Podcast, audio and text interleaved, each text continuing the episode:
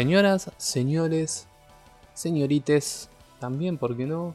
Gente no binaria, gente binaria también. Bienvenidos a el primer programa, al primer episodio de este año 2019 de Sálvese quien pueda el podcast. Que sé que lo venían extrañando desde el 2018 que no nos vemos, hace 6 días, un poco más. Y bienvenidos a este especial sobre las fiestas. Vamos a hacer, primero que nada, para aquellos que no lo sepan, un pequeño monólogo. Algo que cada tanto se acostumbraba a hacer en este programa, en Mandarinas Mutantes también. Así que los que están esperando contenido, algún tipo de reseña, algún tipo de cosa, me parece que no es el mejor momento para arrancar. A menos que quizás les interese un poco el stand-up o algo parecido. No sé, está en ustedes. Si prefieren escuchar este programa bajo su propio riesgo, lo pueden hacer.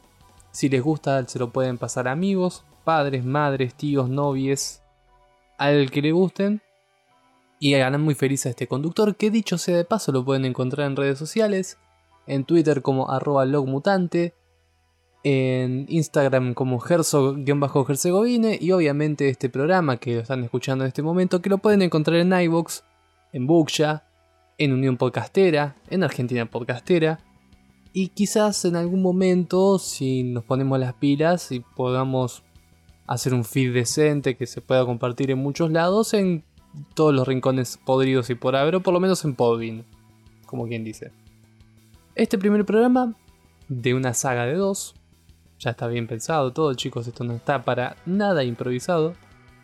Va a ser sobre unas pequeñas reflexiones sobre las fiestas, el programa siguiente que sería la semana que viene Vamos a estar hablando sobre lo mejor del año 2018, bien entrado en el 2019, cosa de que no digan que robamos en diciembre con resúmenes.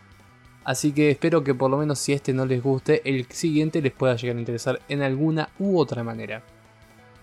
Vamos a arrancar hablando sobre la Navidad o la fiesta en la cual, como quien dice rápidamente, lo festejamos porque lo festejan los Yankees y porque Coca-Cola nos dijo que hay que festejarla porque básicamente es la historia de un gordo con barba que regala juguetes y tiene elfos, elfos que se visten de verde y el de rojo, y todos creemos que la Navidad es roja porque Coca-Cola rediseñó en cierta manera al gordito simpático, lo hizo más simpático como si fuese el abuelo nuestro, el abuelo mundial que te trae regalos, regalos buenos, regalos malos, regalos de mierda cuando creces, después te das cuenta que Papá Noel ya no solo son los padres, sino que también son los abuelos y que también llega un momento en el cual vas a tener que comprarte vos tus propios regalos. Y ahí es donde decís, mierda, ¿para qué carajo crecí? Sí, básicamente tengo que elegir yo lo que me quiero comprar, para eso me compro yo las cosas y que se vayan todos a cagar.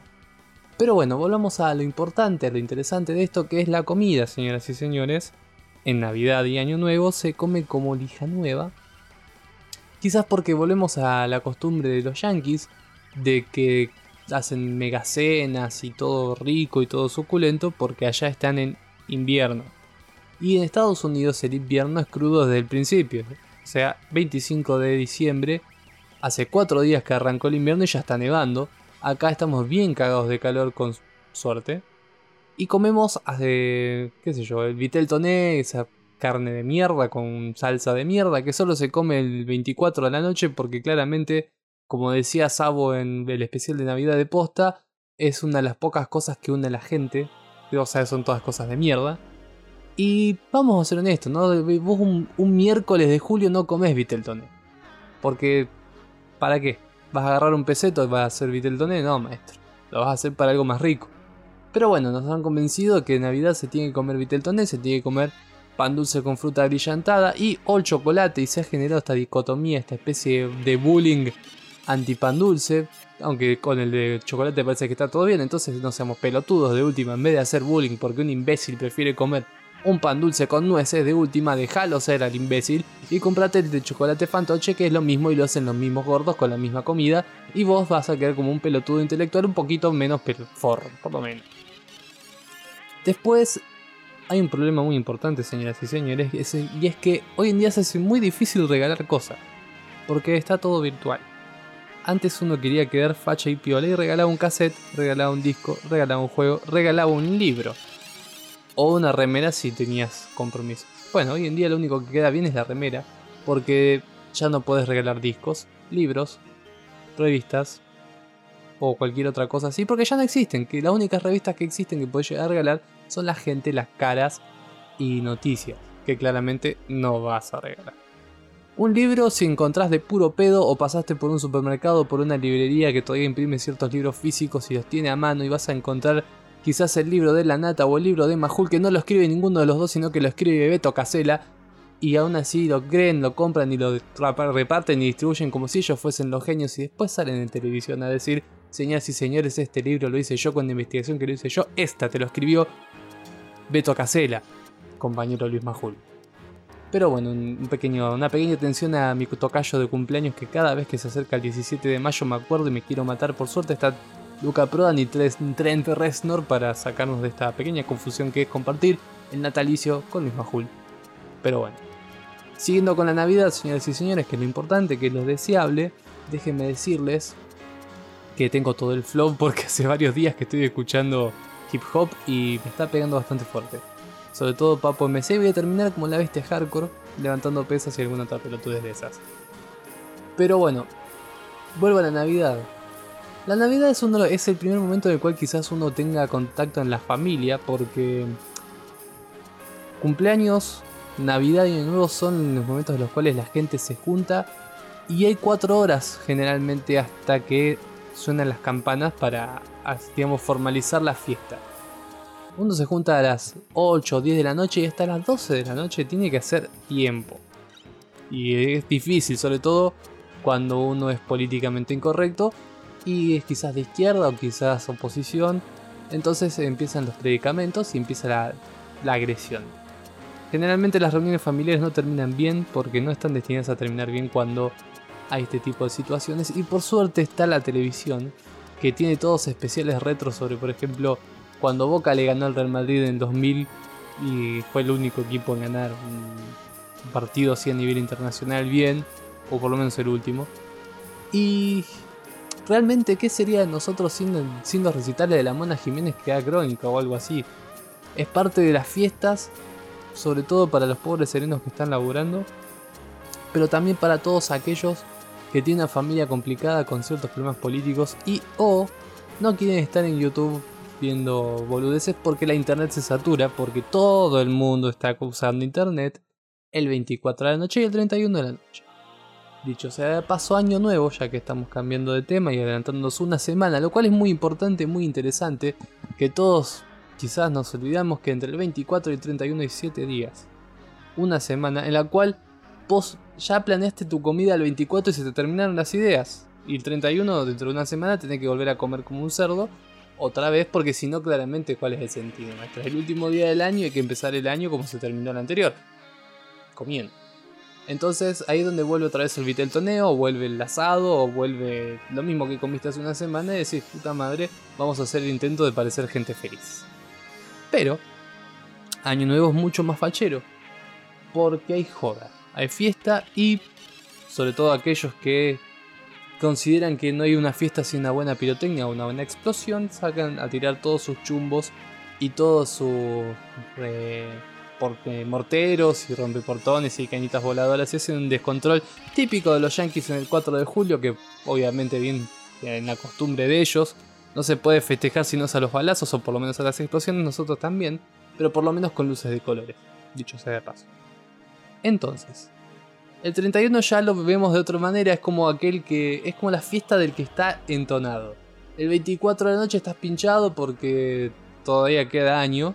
El 31 estás con esperanza de que el año es nuevo, entonces por lo tanto estás embriagado en ilusión y dentro de dos horas vas a estar embriagado en serio.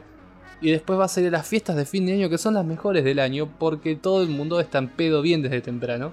Y además estamos todos otra vez borrachos de ilusión pensando en que el año nuevo va a ser algo mejor, qué sé yo. De hecho yo fui este año, es la segunda vez que voy a las fiestas de año nuevo porque yo soy bastante hortiva y eso siempre fue así. Pero sin embargo esta vez fue como, bueno, por lo menos vamos a ir a un lugar donde haya gente y no vamos a estar farmeando en el L2, perdón, siempre digo L2, en el Ragnarok durante horas diciendo que desperdicio es mi vida. Estuvo bueno, me lastimé la rodilla, o sea, más que nada terminé hecho pedazo de tanto bailar. Eso que yo no bailo, pero le metí onda igual. Y O sea, no hay mucho más que contar porque encima estaban todos en pedo y yo estaba con una botella de Sprite de medio litro encima. Tratando de hacer que la noche valga algo.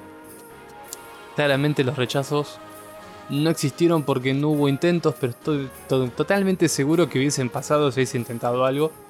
Porque esos lugares son los que me, muestran que fuera de, de onda y fuera de estado estoy. Lo mío deben ser los pubs o por lo menos unas reuniones con cinco personas las cuales estén en mi onda y yo esté en la de ellos. O sea que nada más me puedo levantar a mí mismo. Por, por suerte lo hago en la vertical contra una pared, por lo menos. Y llega Reyes Magos. Reyes Magos que es la resaca de la resaca de la resaca. El cual nadie se acuerda que son tres reyes turcos que venían siguiendo una estrella desde Belén hasta que llegan al pesebre de Jesús. Que sería unos 15 días después. En camello. La verdad los camellos andaban de la puta madre porque realmente había que estar. Después llegan con regalos, obviamente. Básicamente deben ser los, los ¿cómo se dice? Los padres adoptivos de Jesús o por lo menos a menos que la paloma del Espíritu Santo sea otro acto de magia de un rey mago. Puede pasar. Y llegan con los regalos típico padre ausente, ¿viste? Diciendo, no, bueno, el pibe, sí, eh, Espíritu Santo, toma José, mirra, incienso y ponete la, la espera que va a estar todo bien. Pero bueno, la, gente está feliz, la gente espera, porque siempre se arman los actos, sobre todo en las localidades. Y en Argentina creo que somos bastante de festejar estas pelotudeces. Esperamos a Papá Noel en camioneta el 24 y a los Reyes en caballo el 6 de enero. Y a los pibes les tenemos que explicar que el caballo en realidad eh, parece un camello, pero solo porque hay un pobre loco encima que lo está haciendo, le está doblando la, lo que sería la espalda de lo bastante que pesa. Sobre todo si es el Gordon Menéndez, que lo queremos mucho, la verdad, pero básicamente es un insufrible acá en Clarameco. Es un locutor para aquellos que no lo conozcan. Que, no sé, parece que por fuera de, los medios es una persona quizás simpática o inteligente, pero por escucharlo hablar de cerca o de lejos es bastante insufrible. Entonces, a ver, ¿cómo les puedo decir? Vienen tres caballos por el asfalto a la noche, 10 de la noche, y se encuentran con esta turba de gente que está esperando feliz a que le revolen unos caramelos, mientras los bomberos están haciendo una escolta y tienen que hacer tres cuadras y llevar a un pesebre que pusieron en el mismo escenario hace 25 años, ese, escenario de madera que está en Claromecó, que lo usan para absolutamente todo, es más viejo que yo, maestro y mide aproximadamente 5 metros por 5 metros. Es un cuadrado de madera que podría ser tranquilamente unos pallets de ladrillo. Y aún así estamos de fiesta y subimos a los tres Reyes Magos, de los cuales dos claramente van a necesitar ayuda para subir y más ayuda para bajar, para que revoleen caramelos y finjan que es un pesebre humano y los pibes no se cuestionen por qué carajo es que los reyes están con caballos si el mito es con camellos. Por lo menos disfracen a dos locos para que hagan de camellos y no les mientan a los pibes tanto para que por lo menos crezcan durante dos meses más con la ilusión de que los Reyes Magos existen ya que están en un mundo sin ninguna clase de ilusión. Y esto fue todo este primer episodio de 13 minutos 40 más lo que tardemos en cerrar sobre las fiestas, un, un stand-up que claramente nos demuestra que las palabras en inglés por lo menos para determinadas ramas del humor son mejores porque si no diríamos comedia de a pie y nadie se reiría. Este es el primer episodio del 2019 de Sálvese quien pueda, el segundo dentro de una semana quizás, supongo, espero, que vamos a hablar de lo mejor del 2018, ya sea en series, en películas o en lo que se nos cante en el momento. Vamos a cerrar con una canción y, como les decía, desde el principio todo, pueden encontrarme en redes sociales, pueden mandarme tarjetas de felicitación si necesitan stand-up, pero a tiempo completo, no lo soy, pero les puedo salir de garante en algo y nos vemos en el próximo episodio.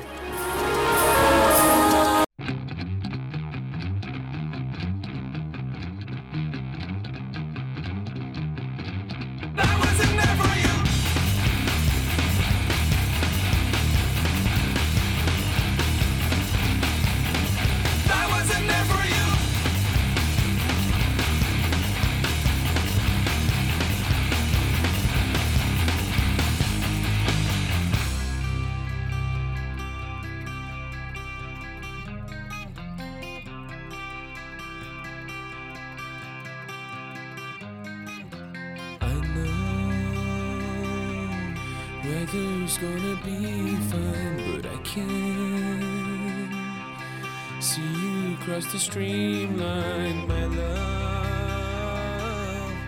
Waits for me in daytime, but I can't see you through the snow blind. But I wasn't.